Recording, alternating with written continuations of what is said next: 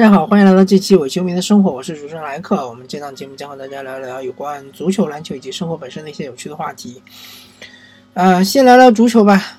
这个中国队对吧？参加亚洲杯，刚刚踢了一场呃比赛，拿下了吉尔吉斯斯坦。那么吉尔吉斯斯坦呢是一支中亚球队，中亚球队里面最强的肯定就是乌兹别克斯坦了，对吧？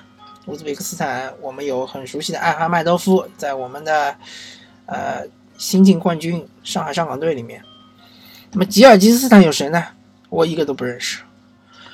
呃，但是不管怎么说，中亚球队的身体素质是摆摆在那儿的，对吧？所以身体素质方面肯定是对中国队是不吃亏的。技战术水平呢，也就这么回事儿。那么这场比赛呢，我是看了下半场，上半场没看。上半场是零比一落后，嗯，下半场是连扳两球逆转。不管怎么说，从结果上来说，大家应该是满意的。呃，从过程上来说呢，嗯，中国队打出了一些配合，但是最后关键那一射，或者说最后关键那一传呢，由于能力的缺陷，由于技术方面的呃水平不够，所以导致就是荒腔走板，对吧？呃，反正就是失误集集锦吧。大家如果有兴趣的话，可以去看一下。呃，挺多失误的。那么也许这就是中国队能力所限。嗯，于大宝那个球呢还可以啊，当然不是呃中国队进攻上面的一个非常成功的配合，对吧？然后打到对方禁区射门球进，而是对方的一个失误被于大宝抓住了。那么。从另一方面来说，这就是说，啊，运气总是降临在有准备的人身上的。所以于大宝呢，嗯，不管怎么说，嗅觉还是很灵敏的，啊，但是除了嗅觉之外呢，我也没看出来于大宝有多强。郜林大家都吹他说很厉害，很厉害，怎么厉害？啊，郜林比较厉害的一点就是他左右脚比较均衡，对吧？这一点我们都看到了。呃，左脚传球也可以，右脚传球也可以，而且左左路是中国队主攻的一一路，对吧？啊，郜林其实是相当于是打爆了对方的左后卫，但是他的很多的选择，呃，特别是最后一传的选择，我其实并不满意，或者说我看了下半场其实并不是很满意，对吧？还有有些情况就是背身拿球也会被对方断走。嗯，这个就其实也也有可能是我对于郜林的要求稍微偏高了一点。呃，确实郜林他没有这个能力，对吧？最后一传能够传到，比如说倒三角传给吴磊，或者是传给后面的吴曦，视野上面确实是有缺陷。嗯，从过人的角度来说呢，郜林确实也也就非常一般啊。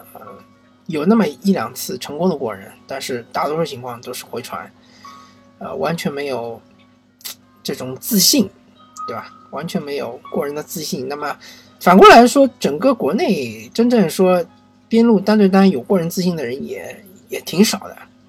于汉超可能会有一点，然后其他的吧，我也不太清楚，嗯。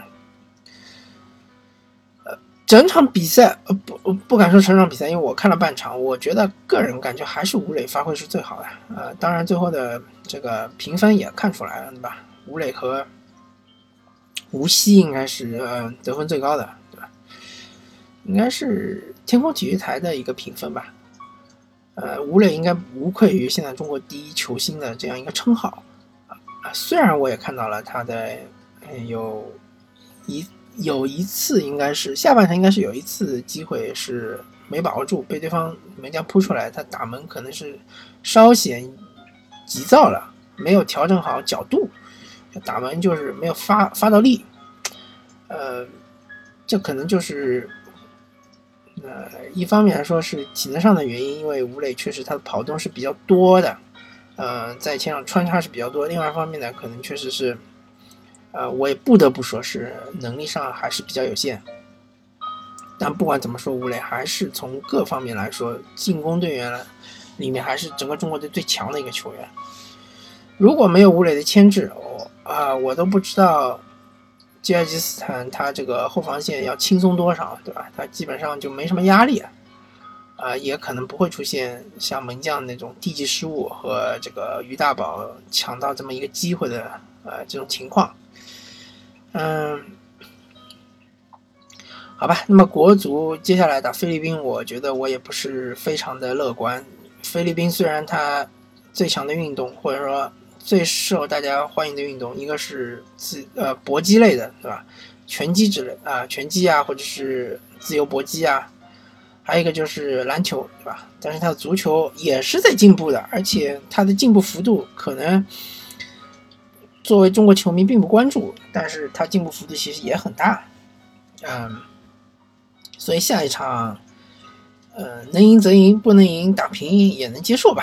呃，不要大家千万不要，呃，对自己太过自傲，或者说对自己看得太高，自视甚高，对吧？呃，中国男足对于那些东南亚球队，以前那种老虎杯里面的什么印尼啊、泰国啊，或者菲律宾啊、马来西亚这些球队的优势，并没有大家想象中那么大。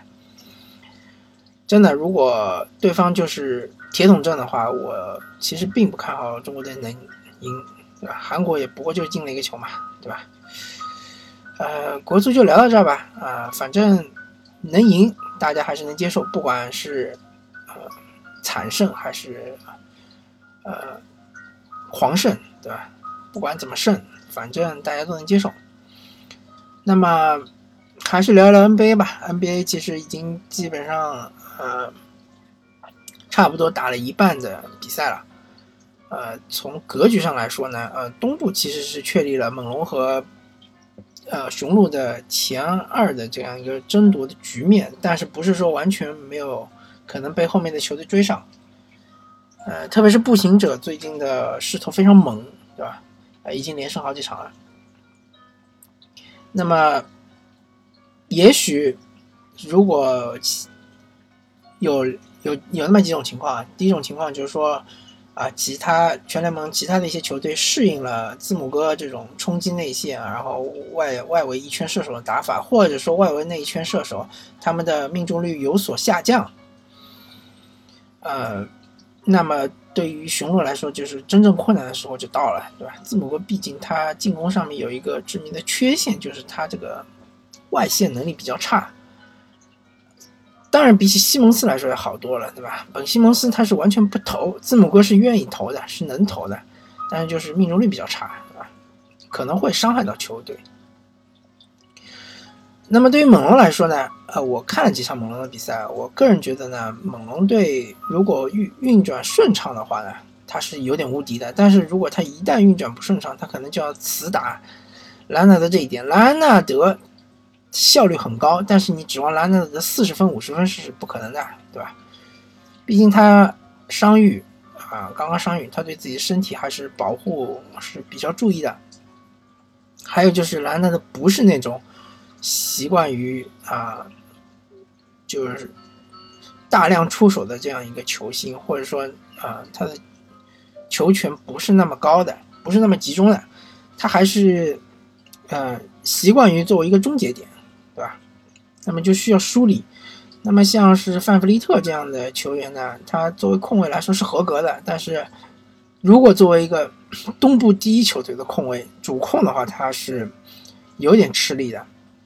好消息是若瑞回来了，但是若瑞回来之后，我们还要看一看、观察一下。他若瑞，呃，他之前开赛的那段时间的神准的三分球。啊，是不是能保持下去？因为他后面有一有一个阶段三分球非常非常差。如果若瑞的三分球也不行的话呢，那么对于猛龙的伤害也挺大的。因为若瑞他现在突破内线的这种效率其实是下降的很厉害。那么对伊巴卡来说呢，这个赛季他的中投非常非常的准，对吧？这是一个很好的一个现象。但是伊巴卡的三分投的还是太少了。呃，我我觉得个人。个人的感觉就是，像这种长两分特别准的球员，他其实往后走两步投三分是更好的选择，效率更高。还有猛龙队的替补确实啊不是那么的给力。如果范弗利特去了替补之后呢，可能会好一点。但是替补那些球员，什么欧吉、呃阿努奥比，对吧？呃，之前的 CJ 迈尔斯不知道出了什么问题，现在基本上不怎么上了，对吧？成为一个饮水机管理员了。之前他是三分是神准的，啊，现在不让他上了之后呢，就导导致替补球员他这个拉开空间能力很差，呃，投篮都不太准。嗯，所以说，猛龙没有像开赛之初、开季之初那么猛了，啊，这就是原因之一吧。所以，作为东部的前两位，猛龙和雄鹿都有各自的弱点或者说是问题，它并不是完美的球队。嗯，然后回到西部来看的话，那东部后面那些球队呢？哎呀。一个是步行者，步行者的话呢，他其实这个赛季打得非常不错啊，化学反应很好。然后他们的这个主将也曾经受伤过一段时间，但是并没有完全，并没有影响他们的战绩，啊，这点是非常好。小萨逐渐逐渐打出自己的身价，对吧？逐渐兑现了他的天赋，内线终结率非常高。但是步行者说到底还是一支非常依靠外线手感的球队，而且他们有那么几个点是不能投三分的，这点很尴尬，对吧？嗯，所以步行者相对来说，如果说想争夺东部第一的话，可能会困难一点。那么绿衫军和七六人呢，相对来说也遇到了一些问题。那么绿衫军的问题呢，就是如何很好的把海伍德。融入到球队里面去，因为这个问题，它不是涉及到这一个赛季，它可能涉及到好几个赛季。因为，呃，你现在当然你可以为了今年的成绩完全去用弃用海伍德，对吧？完全我觉得完全不会影响绿衫军的成绩，因为他们有足够多的侧翼，对吧？杰伦布朗和塔图姆完全可以填补海伍德的这个空间。但是，哎，不要忘了，海伍德是一个。顶薪球员，他这个这么高的薪水，对吧？我有点不太记得了，可能是两千多万吧一年。他如果说在整个球队里面不能发挥作用的话，你又换不出去，这个就很尴尬。而且对于史蒂文斯来说也是打脸的，因为海伍德是他的爱徒，对吧？你当年是极力把他引进进来的，现在你你又完全弃用他，这个。史蒂文斯也做不出来，对吧？但海伍德现在很明显是游离于整个球队的体系之外，他既不能防守，也进攻上也非常的拖累球队。嗯，所以说，我觉得凯尔特人到目前为止还没有形成一个非常良好的化学反应。当然，给他们留给他们时间已经不太多了啊，还有半个赛季啊，我不太相信他们什么最后十场比赛突然之间化学反应就成功了。他们关键时刻还是要靠欧文来 carry，对吧？是欧文在场的时候呢，相对来说防守会弱一点。呃，其实他打法本质上来说和当时小托马斯在凯尔特人是差不太多的，就是要尽量的掩啊，尽量的这个掩护欧文，或者说是隐藏欧文这个呃防守弱点，同时在进攻端要开发欧文的这个攻击力，对吧？欧文不单单要作为一个终结的点，他还要作为一个组织者，要把整个球队给盘活。那么七六人的问题就非常的简单了，就是大帝打的不开心，呃，吉米巴特勒打的不开心，本西蒙斯其实也打的不开心，对吧？那么这三位其实他的风格有点不太一样，就是本西蒙斯他是喜欢打快的。大家如果还记得的话，去年呃最后十几场大帝应该是休战的那段时间，七六人打得非常快，而且他们的成绩非常好，对吧？一波连胜，十六连胜还是多少连胜？本西蒙斯其实和这个字字母哥是有点像的，他希望球队是打得快，而且帮他拉开这个空间。那么大帝他不喜欢打得快，那么很简单，因为大帝是个中锋，对吧？是个中锋都不愿意球队打得太快，就像当年姚明一样的。范甘迪为什么要让呃火箭队打慢节奏，对吧？一个回合一个回合打，对吧？呃，就是因为姚明太大了，呃，脚步太慢了，跟不上对方。所以大帝虽然说脚步是很快啊，在啊七尺长人里面是非常快，但是他还是一个大个儿，对吧？个子这么大，他肯定跟不上后卫的脚步啊，是吧？肯定也跟不上锋线球员的脚步。所以恩比德是喜欢打慢的。那么吉米巴特勒呢？他是处于恩比德和这个本西蒙斯之间，他既不喜欢特别快，也不喜欢特别慢。呃，他是属于一个比较嗯适中的一个节奏，他的节奏和本本西蒙斯也不一不一样，他也不是那种喜欢打的特别快的那样一个球员，或者说他也曾没有在任何一支打的特别快的球队里面待过，他他也不喜欢像恩比德期望的那样一个一个球的从内往外打，对吧？内线不断的背身单打。他在外面是接球就直接作为一个中介点把球投掉，他也喜欢持球。其实这三位大哥呢都喜欢持球，那么球权就那么点，所以说呢，这三位打的都不开心。那么我也没看出来布朗教练有什么能力把这三位捏合到一起，所以现在就是打到哪里算哪里。呃，七六人有足够的天赋，他们一定能进季后赛，但是季后赛里面能走多远就就不好说。而且我也觉得，他们呃没有足够的能力能拿到东部第一，这是肯定的。东部前四其实也也需要努力啊，也需要呃也需要打出几场漂亮的比赛，才能够确保东部前四。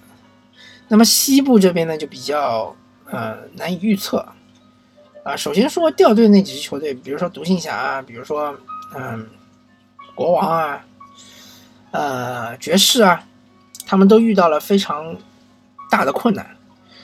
独行侠呢，呃，他们的核心队员，他们的领袖太过年轻，对吧？东契奇虽然天赋异禀，对吧？虽然呃肉眼可见，对吧？虽然天空才是极限，但是还是太年轻了，有点镇不住场子，很容易被对方一波流，对吧？但是如果你和独行侠僵持到最后一两球的话，东契奇真的可以杀死比赛。这是东契奇非常厉害的一点，但是呃，一旦东契奇下球之后，巴黎啊，他在前二十场比赛效果很好，特别是和鲍威尔的挡拆，但是最近好像效率下降的有点快啊，那也没办法。其实巴里亚、哈里斯这两位是全民二老，确实年纪有点大了。再像诺维斯基，对吧？也能年龄很大。诺维斯基上场之后呢？就整个就成了一个靶子，对吧？谁打，就他这个防守端就完全防不了任何人，呃，中锋也防不了，侧翼也防不了，后卫就更加不用说了，对？所以独行侠，呃，我觉得今年现实一点的想法应该也不是进季后赛，是能把东契奇给啊，首先树立他的这个。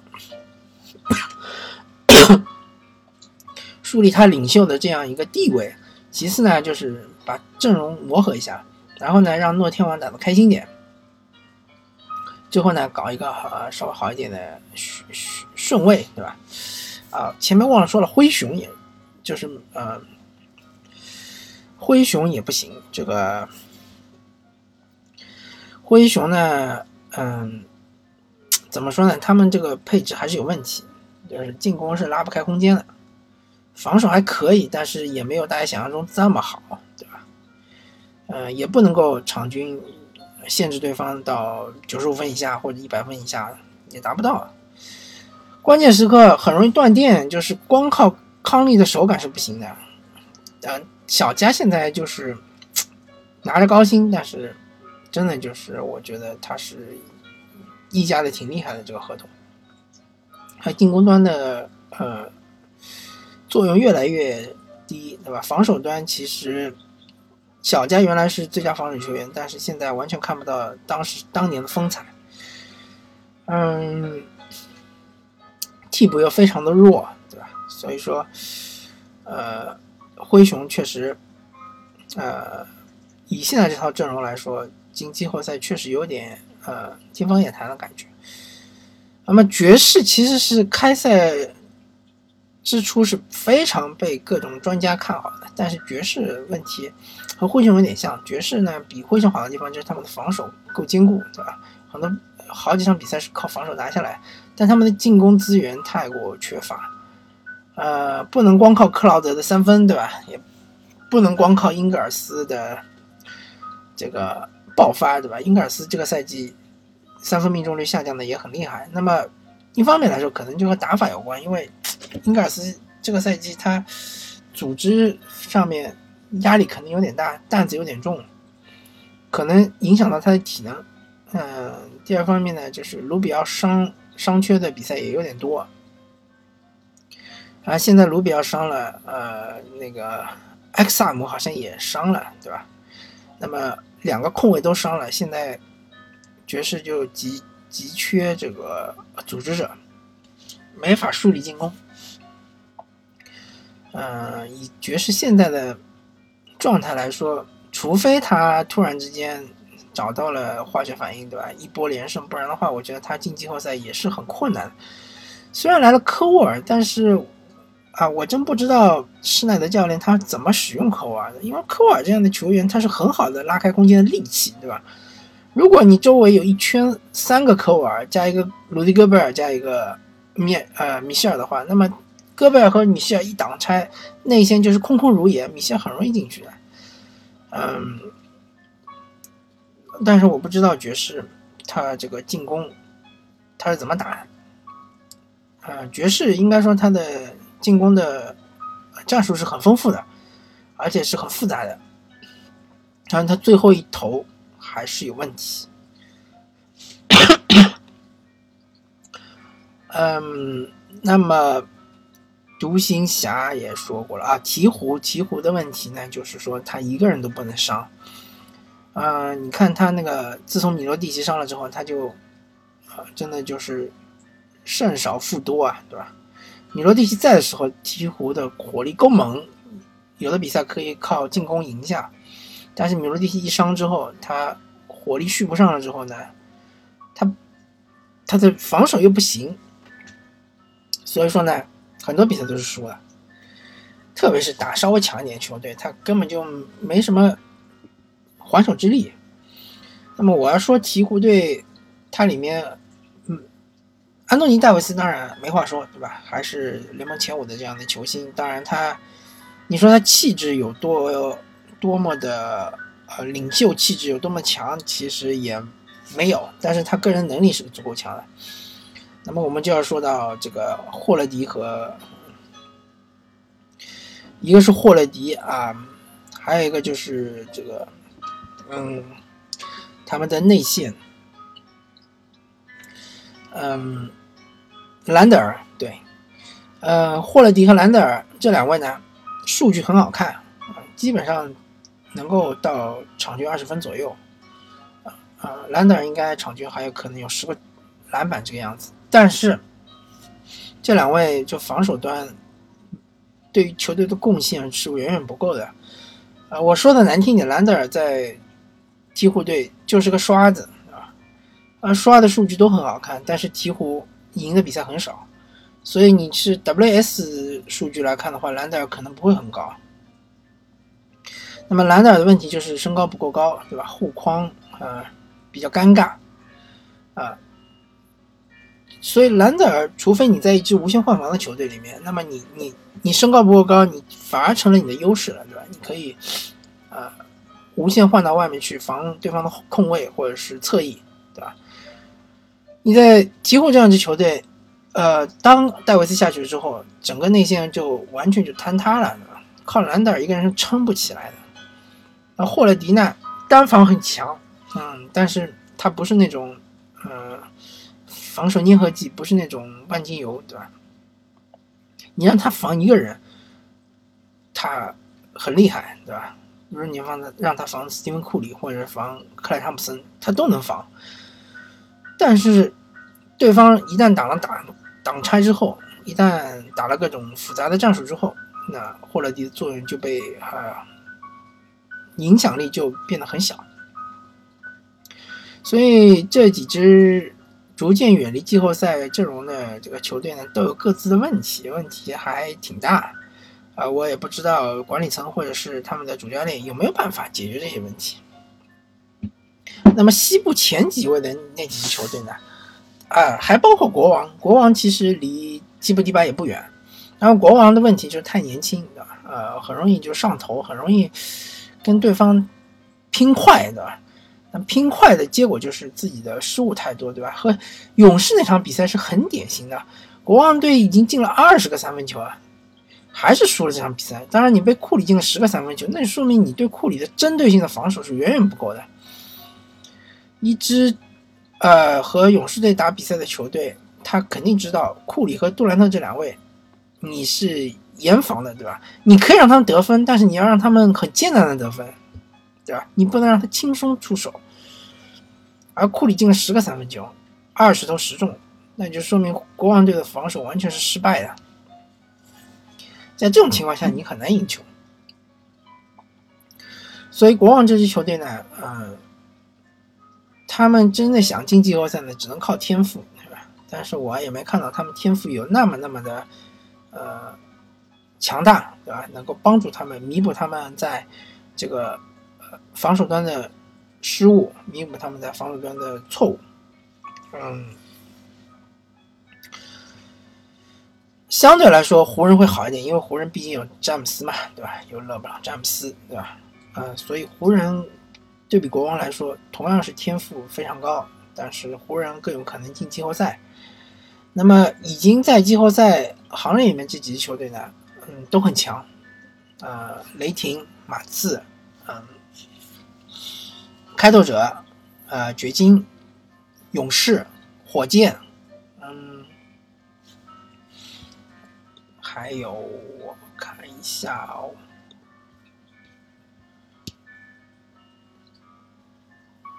啊，还有快船，啊，还有就是湖人，对吧？这八支球队现在是在嗯前八，嗯，相对来说，天赋上稍微差一点的应该是快船，对吧？所以快船呢，呃，靠的是纪律性，现在能打到西部第四，非常了不起，非常非常厉害。